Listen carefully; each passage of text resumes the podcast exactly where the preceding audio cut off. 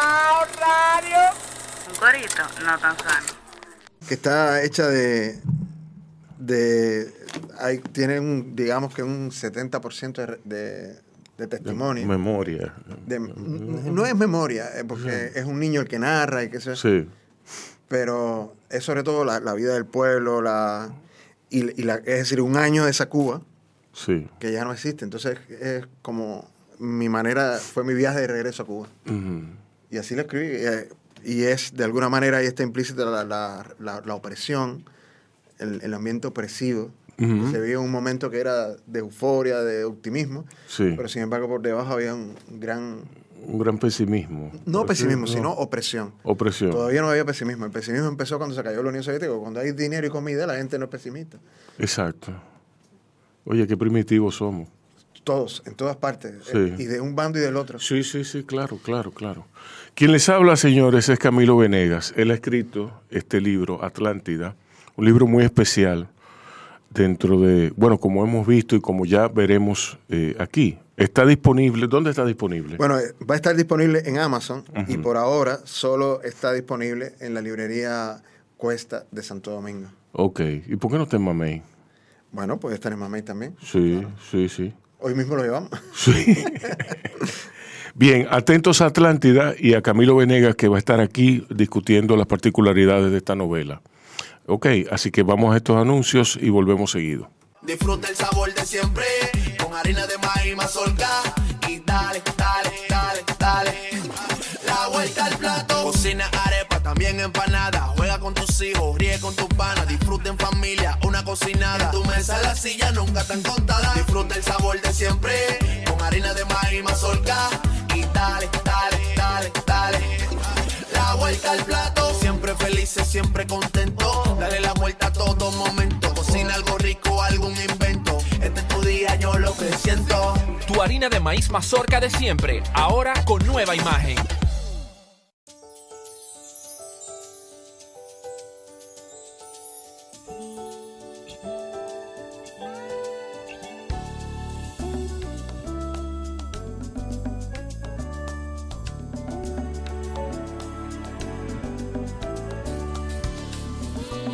Los grandes valores se cultivan desde pequeños, así como el mejor arroz.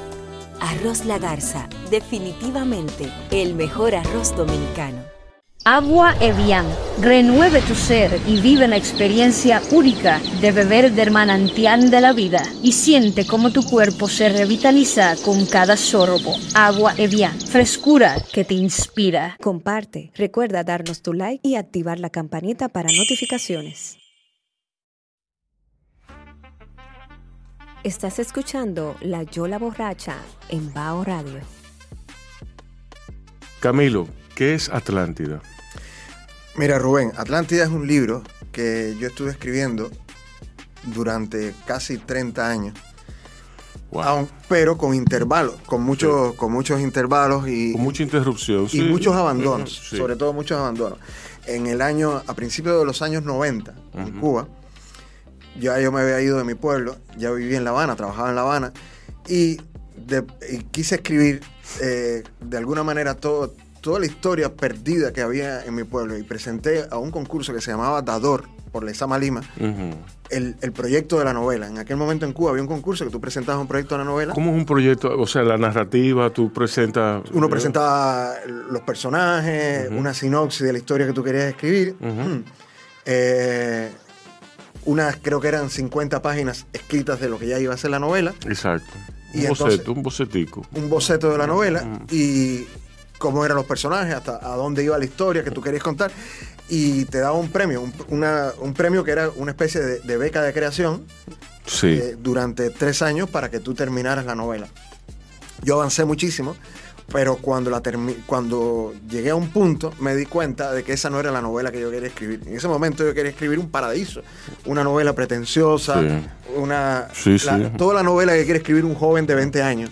La gran novela cubana, por decirlo así. Yo quería escribir la gran novela cubana, Sin darte cuenta de que ya estaba escrita hace mucho. varias, Varias, varias grandes novelas. varias grandes novelas. Entonces, cuando llegué a ese punto, digamos un 70%, me di cuenta de que ya yo no escribía así, porque estuve como tres años escribiéndola y, y mi manera de escribir cambió muchísimo. Dejó de, al principio, cuando yo empecé a escribir, en Cuba había una gran influencia del grupo Orígenes, Ujú.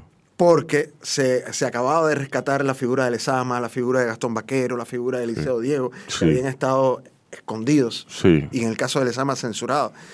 Y a todos, todos nos volvimos originistas de un, de un día para otro. Ujú. Y nos, nos- nos volvimos barrocos, nos volvimos muy pretenciosos, muy ambiciosos. Lezama tenía una obsesión con llegar a la médula de la, del ser cubano, de la cultura cubana. Entonces todos nos volvimos cubanólogos, eh, Sí. muy, muy ambicioso. Y cuando yo iba por un 70% de ese libro me di cuenta que ya yo no era así, que ya yo no quería escribir la gran novela cubana, sino que yo quería escribir una novela eh, que contara el, el ambiente que yo viví en una estación de trenes solo con mi abuelo.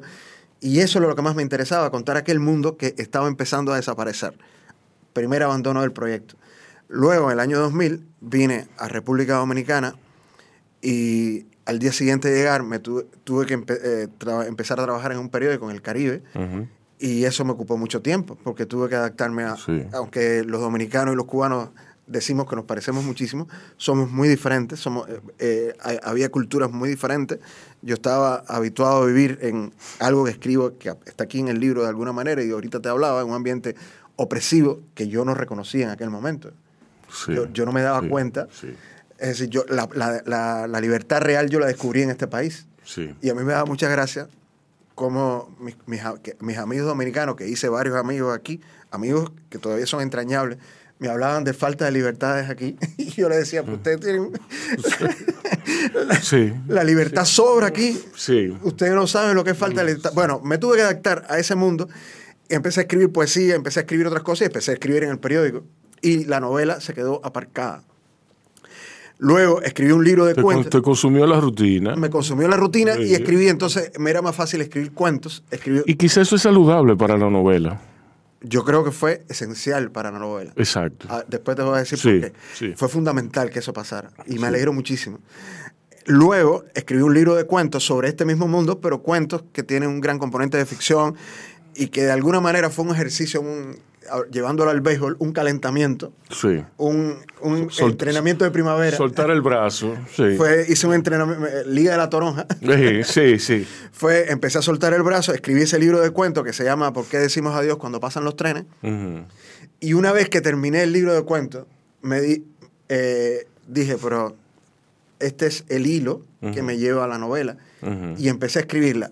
¿Cómo uno tiene tantas ocupaciones en, eh, y uno tiene que escribir para vivir, cosas que no tienen nada que ver con la literatura? No podía sentarme. a- Mis amigos que han escrito novelas siempre me dicen, por ejemplo, Abilio Esteves me dice, una novela, tú te tienes que encerrar a escribir una novela y tienes que vivir dentro de ese mundo el tiempo que tardes Escribiendo la novela Sí. porque tienes que vi- convivir con los personajes. y- y la historia de la literatura está llena de ejemplos. Eh, Exacto. el, que más me, el que más me viene es eh, Flaubert y, y Ma- Marcel Proust. Y Faulkner, por Y ejemplo. Faulkner, Se sí. encerraban a escribir una novela y no salían de, esa, Sí, de ese encierro hasta que no la terminaban. Bueno, en mi caso eso no es posible. Ni soy Faulkner, ni soy Flaubert. Sí, sí, exacto. Y- no, ya, ya eso es imposible. Ya eso es imposible. Eso es imposible. El gran, la figura literaria del gran escritor recluso, Ya eso eh, de. Salinger, de Pynchon, de, de- eso, eso Ya- ya no existe más. Exacto. Ya no existe más. Entonces, yo tenía que entrar y salir de, de este mundo Sí. para, para vivir, para poder eh, comer. Y entonces, eh, la- eh, ahí surgió la estructura de la novela que también me encanta, que son una novela cuya estructura son los 12 meses de 1978. cada, capítulo, cada, cada mes es un capítulo Sí, y cada capítulo está hecho por 14 viñetas.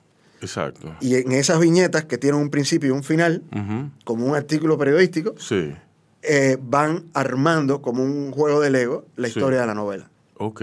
Y así fue, así fue que la pude armar. Una pregunta.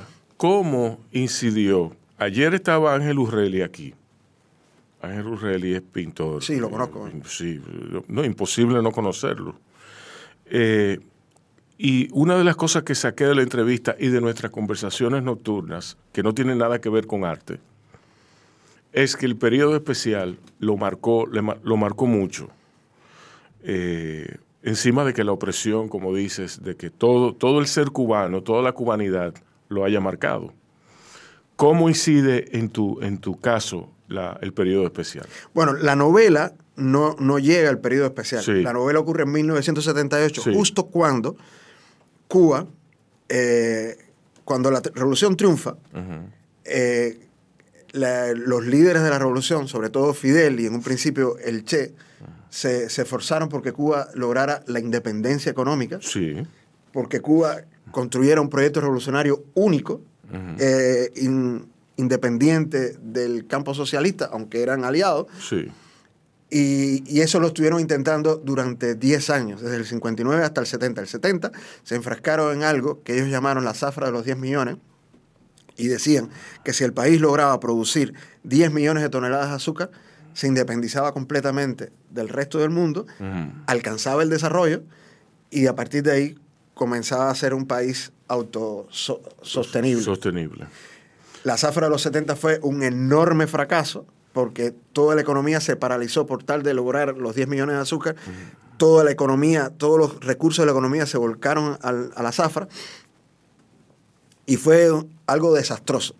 Eso llevó a Cuba a la ruina. Que dio como origen el periodo, que dio como No, no, no, no, no. Ahí, en ese, en ese desastre económico, la Unión Soviética le dijo a Cuba, bueno, yo estoy dispuesta a salvarte, pero tú tienes que entrar por el aro. Estos son, tienes que entrar al CAME, tienes que crear un comité central, un buro político, la misma estructura que tenemos aquí, Sí. un ejército con los mismos uniformes, tienes que homologarte con nosotros y nosotros te mandamos las subvenciones y tú te conviertes en un país socialista más, con un congreso del partido cada cinco años. Sí. Y, a- y entonces, en el del 75, llegue- llegó, digamos, la tubería de dinero de la Unión Soviética, se comenzó a, a construir el ferrocarril central, se comenzó a construir una autopista, eh, llegó una flota de aviones, aerodeslizadores para las rutas marítimas de Cuba. Es decir, Cuba se convirtió en, en una postal del socialismo. Sí. El 78, el año de la novela, es dentro de esa postal. Sí. Aunque para mantener esa postal, obviamente se necesitaba un, eh, eh, represión, opri- eh, Claro, todo, todo lo que conlleva. todo lo que Todo conlleva. lo que conlleva. Y esa es la historia de la novela. El, el periodo especial comienza cuando la Unión Soviética se derrumba Ajá.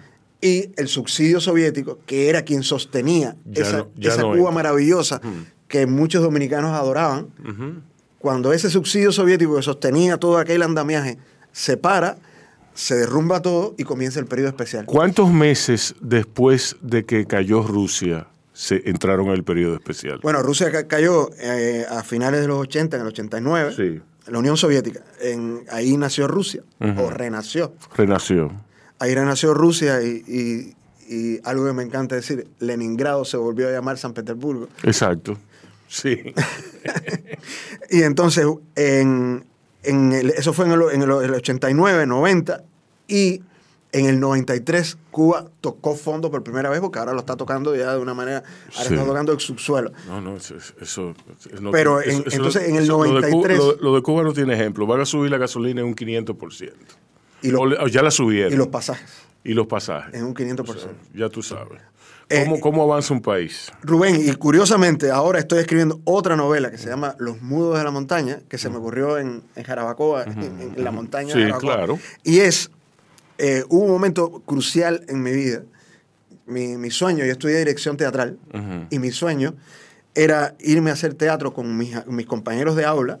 Todos teníamos los mismos ideales, el teatro de Grotowski, el teatro de Barba, Sí. un teatro de vanguardia. Sí. El teatro en Cuba en ese momento estaba muy, muy atado al, al- al teatro nuevo latinoamericano y nosotros Sí. queríamos hacer un, teatro totalmente diferente, irnos a una comunidad perdida en la montaña Sí. y hacer ese tipo de teatro. Soñadores. Soñadores Ah, absolutos. Soñadores. Y entonces, pero ahí un, un dominicano me propuso venir a su país, me- me, me prometió su país, Freddy Ginebra, y, se- y dejé a un lado ese sueño de ser un teatrista en las montañas perdidas y me vine a República Dominicana. Ahora empecé a escribir, y por, como ya que has insistido tanto en el periodo especial, te lo cuento, Sí. una novela que se llama Los Mudos de la Montaña, que es como si, no- como si yo no hubiera venido para acá y me hubiera ido a la montaña. Tú te estás explicando Cuba a ti mismo a través de tu, lit- de tu literatura. Eh, o me la estoy explicando o me la, me la estoy salvaguardando para tener un territorio al, al- al que poder volver. Es lo mismo. Porque O la, sea, Cuba, pues, la Cuba actual ya no me pertenece. Ya, de hecho, la última Sí. vez que fui a Cuba no me reconocí allí. Ya los, los cubanos actuales, el acento dominicano me es más familiar que el acento cubano actual. Sí, Cuando habla un dominicano, habla, habla de una manera que yo me reconozco. sí. Cuando habla un cubano, y no quiere decir, es decir, soy dominicano ya, pero no quiere decir que esté tratando no, de congraciarme o algo así. No, no tiene nada que ver con eso. Tiene que ver con que ya la sociedad cubana actual me resulta totalmente ajena. La Cuba de los 70, de los 80 y de los 90 me pertenece, es mi territorio. Sí. Es, Sí, es al sí. país al que yo puedo volver cada vez que pueda Sí. cada vez que quiera. Entonces, es como ese país dejó de, de- de existir, pues tengo que escribirlo para poder regresar a él. Sí. Esa es mi manera. Sí, sí, sí. Mira, eh, ¿cuál es el contenido? Yo, yo oí, bueno, tú y tu abuelo en Paradero de Camarones. Un, paradero de camarones que me es familiar gracias a tus, a tus posts de- de- del blog, a tus posts de Facebook. Y me gusta muchísimo tu obsesión con los trenes. ¿De dónde viene eso? ¿De, de dónde viene, de dónde viene esa? Bueno, está claro, eh, pero dímelo tú. Mira, todos los, los, los adolescentes y los niños, cuando sus padres se divorcian, se sienten totalmente de- desdichados. y, y hay miles de libros escritos sobre los traumas de los niños, los hijos de padres divorciados. En mi caso sucedió, sucedió todo lo contrario. Yo tuve la enorme fortuna de que mis padres se divorciaran y mi madre tuvo que empezar a trabajar en... Vengo de una familia ferroviaria, todos en mi familia eran ferroviarios y ahora te cuento eso. Mi madre se tuvo que ir a trabajar a Cienfuegos y ella, yo no podía vivir con ella porque ella tenía que estar trabajando, se convirtió en dirigente de los ferrocarriles. Y entonces mi abuelo era el jefe de estación del paradero de Camarón. Un pequeño pueblo de 2.000 habitantes, bueno, en la novela. ¿Por qué se llamaba Paradero de Camarones? Ahora te lo cuento. Entonces Eh, me llevaron a vivir con mis abuelos y yo... Yo estoy seguro de que como, como hay un hay un pueblito en Barahona que está en el interior, que no recuerdo cómo es. Eh, sigue, sigue. Bueno, entonces me llevaron a vivir con mis abuelos y yo me vi, vivía en un pueblo pequeño que se llamaba Manicaragua, pero de pronto me llevaron a este paraíso, que era una estación de ferrocarril por el que pasaban trenes constantemente. Sí. Eh, mi abuelo era el jefe de estación. Y tú te dabas gusto. Y entonces yo tenía, en la bueno, como está en la foto, tiene andenes por todos lados. Sí. eh, tenía un gran portal para jugar por donde pasaban trenes. Yo ni siquiera jugaba a los trenes porque me pasaban los trenes de verdad por enfrente. Sí. Y, y entonces ahí es mi paraíso. Mi, Sí. mi paraíso y vivir con mis abuelos, que, que haber sido criado por, por dos ancianos, eh, para mí fue una, una gran dicha. Eh, todavía mi, mi- mi- eh, mi mujer, mi pareja Diana, se, se queja constantemente de que todavía me salen los resabios de mi abuelo. Ese- resabio es de tu abuelo. Porque claro, me convertí en un anciano con, Sí. con siete años. Sí, sí, sí. sí. Y se llama Paradero de Camarones porque Cuba, tú sabes que fue el séptimo país del mundo que tuvo ferrocarril. Lo- lo- Ok. los, los productores de azúcar en Cuba en el siglo XIX, cuando solo había seis países que tenían ferrocarril, Inglaterra, Alemania, Estados Unidos, ellos dijeron, para llevar el azúcar, para llevar la caña a los ingenios y llevar el azúcar a los puertos, con esta lluvia y este clima, solo es rentable si construimos un ferrocarril rápido. Y, el 19 de noviembre de 1937, antes que España. Cuba tuvo trenes. Sí. De hecho, España considera el primer ferrocarril español, No en la península, sino en Cuba. Y ellos dicen, nosotros tuvimos, en España, en los libros de historia de ferrocarril aparece, primer ferrocarril español, 1937, En Cuba. Diablo. Ellos, ellos- Qué bien. ellos lo dicen así. Sí, sí. A pesar de que los cubanos tuvieron miles de trabas con la corona por- para poder hacer su ferrocarril, porque ellos no querían. Bueno, se empieza a hacer, apenas unos años después, eh, un ferrocarril desde Cienfuegos, el principal puerto de la costa sur del centro de la isla, hasta la gran zona azucarera del centro de la isla, que es era la mayor. Y parte el ferrocarril desde Cienfuegos, 24 kilómetros después, llega al punto más cercano de San Fernando de Camarones. Ok. El punto San Fernando de Camarones, aunque era una de las villas más antiguas de la provincia, no tenía tanta importancia azucarera. Entonces ellos no, no vieron rentable desviar el tren hacia allá Sí. cuando iban en dirección a Cruces, que era el gran núcleo azucarero. Sí. Y entonces ahí, a 7 kilómetros de San Fernando de Camarones, pusieron una pequeña estación provisional y le llamaron Paradero De de, Cama- Camarones, de Camarones. que era el pueblo que estaba a 7 Sí. kilómetros. Y así, así nació mi pueblo. Por eso al principio de la novela digo que no fue un lugar que eligieron las personas, sino los trenes. Wow, qué bien. ¿Y cuántas personas, cuántas familias vivían allí? Como unas 2.000 personas. Sí. Ah, Eh, pero era, era, era, Era gente, un pueblo había- casi todo eh, descendientes de, de españoles. Algo que también está en la novela, muy cerca de mi pueblo, ocurrió una de las batallas más importantes de la guerra de independencia, que fue la batalla de Maltiempo. Ujú. Eh, ahí Máximo Gómez Dijo una, una de sus grandes frases cuando empezó el combate. Él dijo, la nave entró en alta mar. Porque él dijo, de aquí, a partir de aquí ya, ya no hay quien nos pare. Sí. El número de españoles que habían ahí era muy superior al número de cubanos. Pero eran quintos. Eh, se llamaban quintos porque en, en España, en la península, los formaban y decían uno, dos, eh, llegaban a los pueblos, los formaban, y decían uno, dos, tres, cuatro y cinco, tú para Cuba a pelear. Uno, dos, tres, cuatro y cinco, tú para Cuba a pelear. Y entonces por eso se llamaban los quintos. Sí. Casi todos los muchachitos que habían ahí, eran, eran muchos, pero casi todos eran quintos de Canarias, muy jovencitos, Sí. y de Galicia. En- eh, y entonces, esos muchachitos cuando vieron aquella, aquellos negros desnudos, con machetes en la mano, cortando cabeza, cortando brazos, y vieron a, a- Máximo Gómez, Antonio Maceo, al frente de aquel, aquel ejército de hombres a machete limpio, Sí. se mandaron a correr, huyeron. Sí. Y en, mi, en aquel pueblecito que había surgido, se refugiaron muchísimo. Entonces, casi todos en mi pueblo eran, o casi todos en mi pueblo somos o descendientes de canarios o descendientes de gallegos. Porque fue un pueblo hecho por dos razones. O gente que iba a hacer mucho dinero con la zafra, o gente que huyó de la guerra. Españoles que huyeron de la guerra. O las dos cosas. O las dos cosas. O las dos cosas. o las dos cosas. Wow. Y entonces era, un pueblo con una fuerte tradición.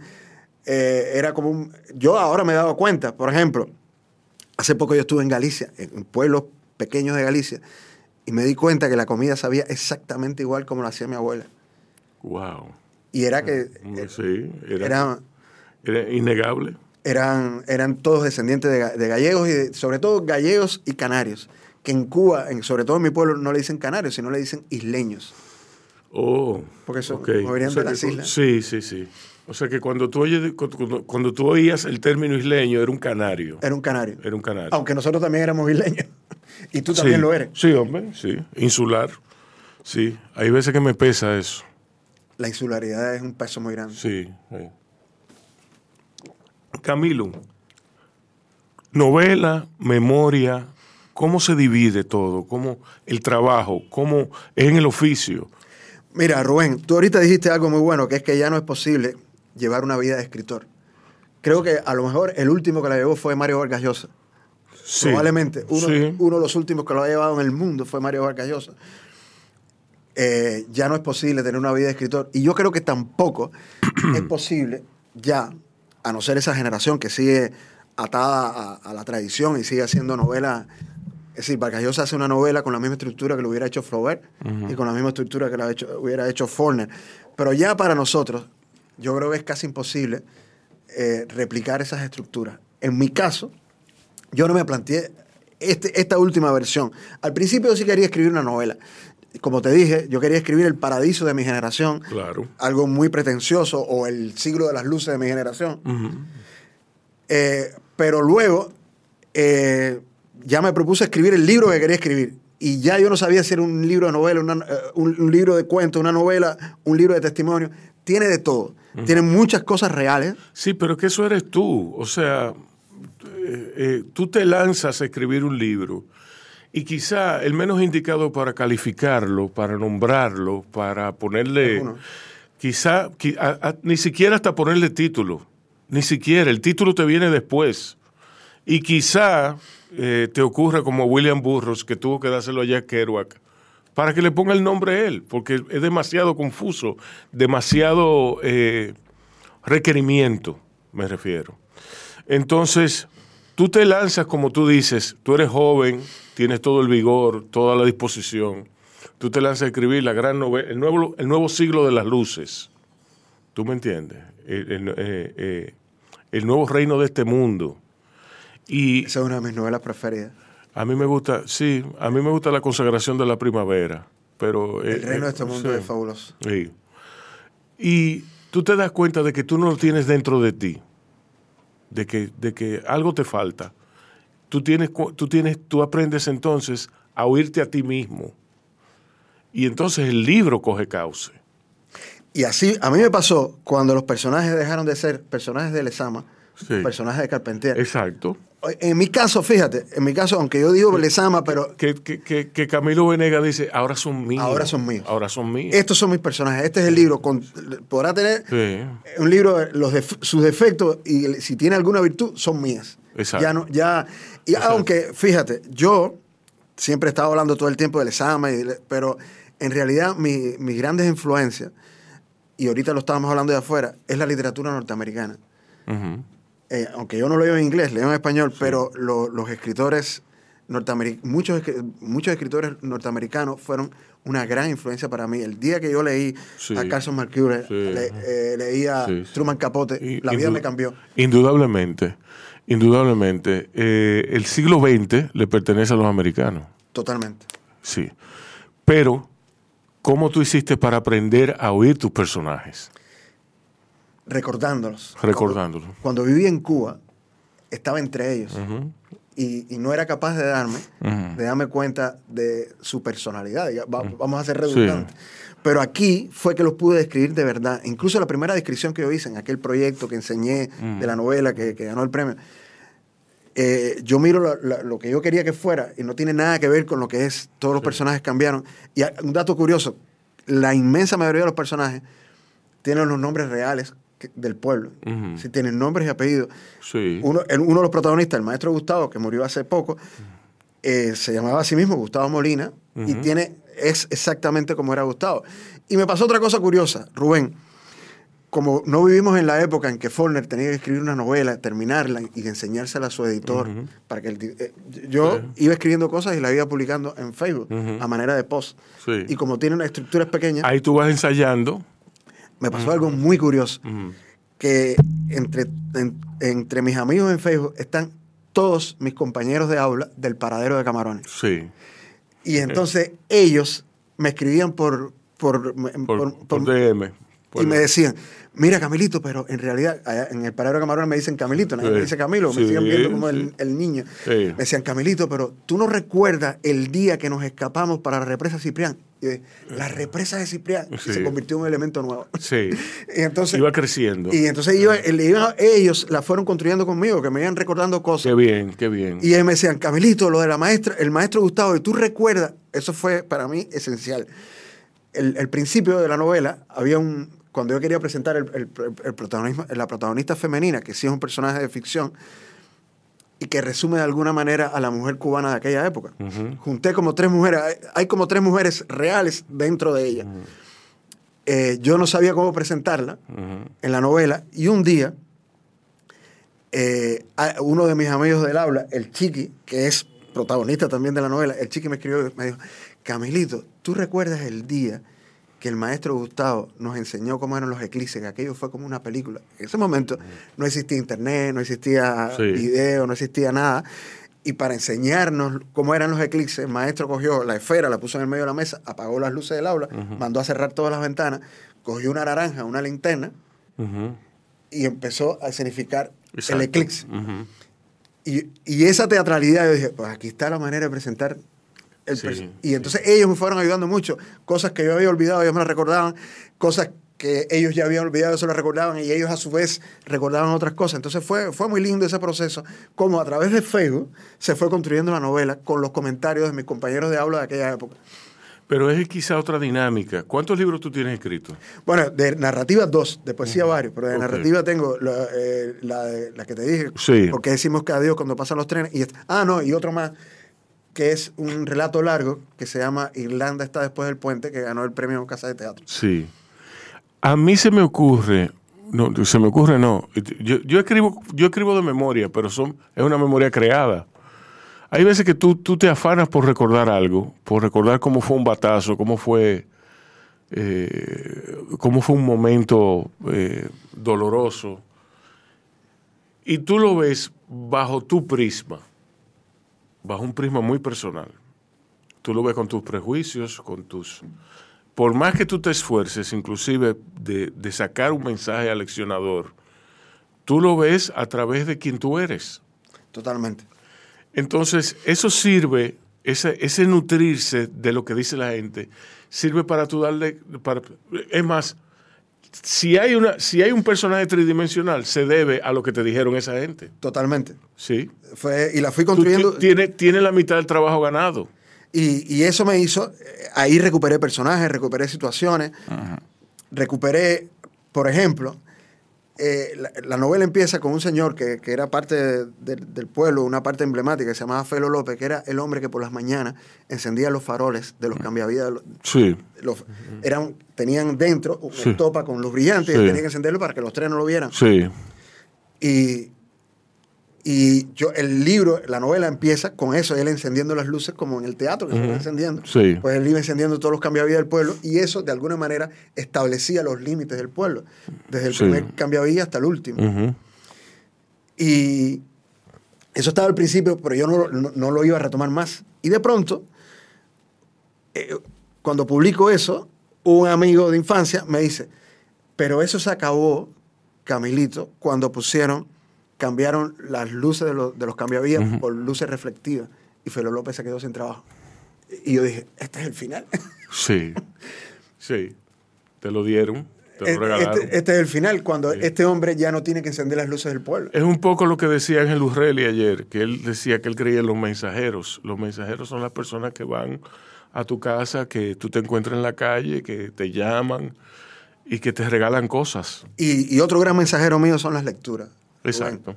Es decir, leer, para mí, la mejor manera de escribir o la mejor manera de mejorar la escritura es leyendo. No hay otra. Sí, así es. Leyendo. Y también leyendo uno va... Yo releo mucho esa literatura norteamericana, el teatro norteamericano de los años 40 y el, teatro, 50. el teatro norteamericano te ayuda a escribir diálogo. mucho. Por la agilidad, la agilidad. Es que eran maestros. Sí, Eran maestros. O'Neill, sí, eh, Tennessee Williams, sí, sí. Eh, Albi, que Mm, lo- sí. eh, Cuento del Zoológico. A mí me parece uno de los diálogos, esa, esa narración absurda, A mí me gusta mucho eh, Raymond Carver, buenísimo también. que es un cuentista eh, a uno, tú me entiendes. Entonces, Carson McCullers también. Eh, me gusta mucho, me gusta, a mí me, a mí me encanta lo- la, la- la literatura norteamericana. Truman Capote. Sí, Truman Capote. Yo tengo la memoria de él. Y los periodistas norteamericanos de esa época eran maestros de la Sí. escritura. No, No, solo los, lo- pe- los periodistas con el nuevo periodismo eh, incidieron de una manera decisiva en, en el rumbo de la, de la, del periodismo Y de la literatura. de- de la literatura, Totalmente, porque fueron, totalmente. fueron un vaso comunicante, un, un- un enlace importante. Eh, y el béisbol, no hay béisbol aquí. hay, hay béisbol, porque claro que sí, hay béisbol. De- el béisbol eh, es protagonista ahí porque, mira, ahorita te iba a decir algo, déjame hacer un paréntesis, que la, la ventaja que tiene mi novela es que apenas hay, hay y contenido visual sobre ese mundo, ya desapareció. Hace Sí. poco estaba recordando con un amigo mío el octavo inning del cuarto juego entre Boston y los Yankees Sí, en, el, sí. en el 2004. Sí, Y yo empezamos a decir, el, pri- el primero que vino a matar fue fulano, fulano, llegó, llegó a, a primera, buscaron el corredor emergente, Sí. empezamos a reconstruir todo y lo estábamos recordando maravilloso, teníamos, llevamos un relato maravilloso y de pronto mi amigo dice, pero vamos a verlo. Sí, Y ahí se- exacto. y ahí se acabó el relato. acabó el encanto. Se acabó el encanto. Sí. Y entonces nos pusimos a verlo y por supuesto nos emocionamos, pero ya se acabó la literatura. Sí, sí. Y entonces ese es el... Yo te voy a mandar un artículo que yo escribí sobre, sobre Gilberto Reyes, el catcher del Licey. Eh, un, un día que él dio que él dio un batazo muy inusual, él dio un triple, él dio un doble. Lo que pasa es que era tan lento que él siguió para tercera y por poco le hacen out. Y eso fue la crónica, la crónica de todo aquello que estaba sucediendo mientras él iba corriendo y se dejaba caer en, en tercera, porque él se dejó caer y fue una humareda. y todo. Yo te lo voy a mandar. Bueno, aquí hay béisbol porque ese año, en el 78, y fue una de las razones por la que elegí el año 78, cuando decidí contar un año, Y ojo, hice una gran investigación, es decir, todo lo que se cuenta ahí pasó en el 78 en Cuba, no hay nada fuera de... Los trenes pasan, al final tú verás que yo incorporé, tiene planos de la casa eh, y tiene los Wow. itinerarios, y los itinerarios que por Sí, los que pasan los trenes son... Los trenes pasan a la hora exacta que pasaban en 1978. Hay cero ficción ahí. Sí, Entonces, en el 78 mi equipo ganó por primera vez las villas. qué bien. Y mi pelotero preferido, Pedro José Rodríguez. Cheito Rodríguez, implantó el récord de más honrones en Cuba. Es una, era una serie corta, como aquí. Ajá. Y el, eh, ¿Cuánto dio? 28 honrones. Wow. En una serie de cuarenta y pico juegos. Wow. Pero eso, eso es un ron por juego. Casi un arrasó. No, él, en, en una, ese año, en unos panamericanos, en, en Venezuela dio seis honrones en un juego. Era una máquina de honrones. Y, fue, y además después, eso no aparece en la novela, pero fue trágico porque Vizquel fue a Cuba y le regaló 20 dólares. Sí. Y le- lo agarraron con los 20 dólares en el bolsillo y lo separaron del béisbol en el momento cumbre de su carrera, Wow. a Pedro José Rodríguez. Y entonces ya ahí se perdió la carrera del mayor jonronero de Cuba, de la historia de Cuba, Por una pendeja. por 20 dólares. Costó 20 dólares su vida. Sí, sí. 20 dólares. Bueno, Un hombre que pudiera, pudo haber eh, fugado de Cuba, ir a grandes ligas y ganar millones. exacto. Y de ahí, de ahí, eso es otra novela. Eso es otra novela. Eso es otra novela. Camilo, muchísimas gracias por haber estado aquí. No, gracias a ti, viejo. Me, me ha encantado. Después la vamos a leer y vas a venir. Yo Eh, espero. prometo que vas a venir a Honduros y Canallas. ¿Eh? Con, con, Y me dice si está Atlántico. No, no, yo estoy seguro de que no. No puede estar sobrevalorada porque es una novela memoria. Y la memoria tiene mucho peso. Tiene mucho peso. No está sobrevalorada. Yo estoy seguro que es una novela que, que palabra por palabra eh, justifica su, su. Primero, el largo. Señores, escribir una novela de más de 300 páginas no es fácil. Bueno, no es fácil. ¿Eh? O sea que nada, a ustedes cuídense y cuiden a otros. Estás escuchando La Yola Borracha en Bao Radio. Comparte, recuerda darnos tu like y activar la campanita para notificaciones.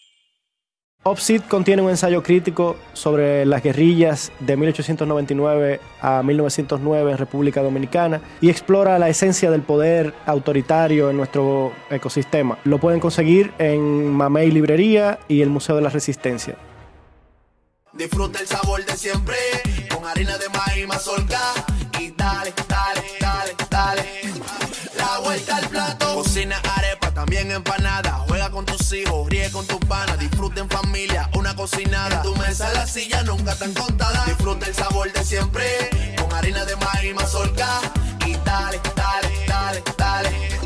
La vuelta al plato. Siempre felices, siempre contento. Dale la vuelta a todo momento. Cocina algo rico, algún invento. Este es tu día, yo lo que siento. Tu harina de maíz mazorca de siempre, ahora con nueva imagen.